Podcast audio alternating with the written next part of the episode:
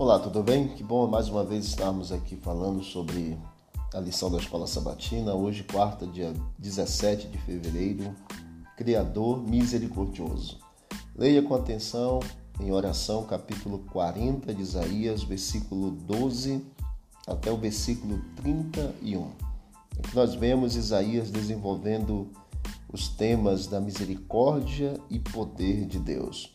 Isaías fala da grandeza e da onipotência de Deus. A misericórdia e o poder, eles se entrelaçam e até se misturam, pois ambos são necessários para que Deus salve seu povo. Ele deseja salvá-lo porque é misericordioso. Ele é capaz de salvá-lo porque é poderoso. Vejamos, por exemplo, Isaías 40, de 1 a 5, nos fala sobre a misericórdia, consolo, a vinda do Senhor para libertar. Versículo 3 a 8 nos fala sobre o poder, a glória, permanência em oposição à fraqueza humana. Versículo 9 a 11 nos fala sobre a misericórdia no aspecto das boas novas de libertação. O Senhor é o pastor do seu povo. Isaías 40, 12 a 26 nos fala do poder incomparável de um Criador incomparável. Nos versículos 27 a 31 do capítulo 40 nos fala da misericórdia como Criador. Ele dá poder aos fracos. Após ter apresentado o poder de Deus em termos de sua glória e permanência, Isaías então lhe detalhou o seu poder e sabedoria superior, que fazem com que a terra e seus habitantes pareçam insignificantes. A resposta para a pergunta retórica de Isaías com quem vocês querem comparar a Deus? Deus ele é incomparável.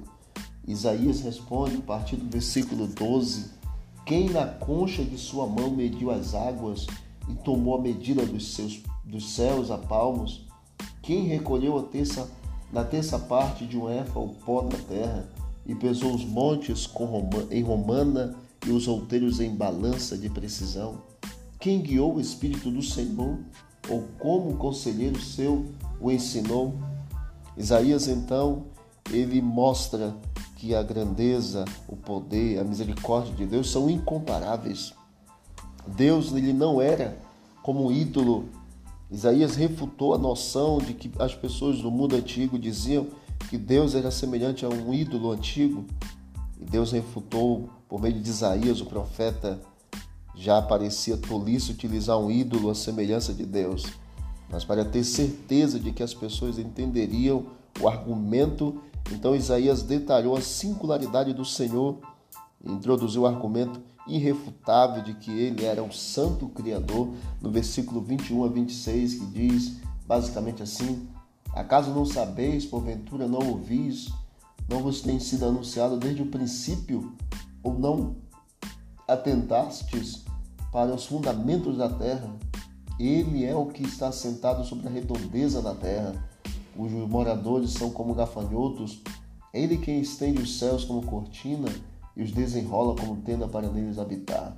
É ele que é quem reduz a nada a nada os príncipes e torna em nulidade os juízes da terra. Mal foram plantados e semeados, mal se arraigou na terra o seu tronco, já se secam quando o sopro passa por eles e uma tempestade os leva como palha. Então, Isaías vem nos falando aqui sobre exatamente a singularidade divina. E muitos, mesmo assim no versículo 27, porque pois dizes, ó Jacó, e falas, ó Israel, o meu caminho está encoberto ao Senhor e o meu direito nessa passa desapercebido ao meu Deus? Uma atitude ainda de descrença. O objetivo da mensagem de Isaías era consolar Israel, como Jó o sofrimento do povo tinha deixado confuso e desanimado quanto ao seu caráter, mas Deus se revela Criador, misericordioso, poderoso, grande, incomparável. O teu Deus querido, meu Deus querida, é incomparável. Amém?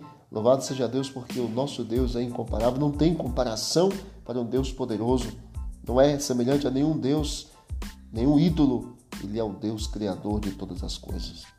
Oremos ao Senhor. Obrigado, nosso Deus Criador, mantenedor, nosso Pai Celestial, poderoso Deus. Continue conosco, Pai, na tua beleza, majestade, glória e poder. Ao nosso lado, nós podemos vencer as batalhas da vida, confiando em Ti, em nome de Jesus. Amém.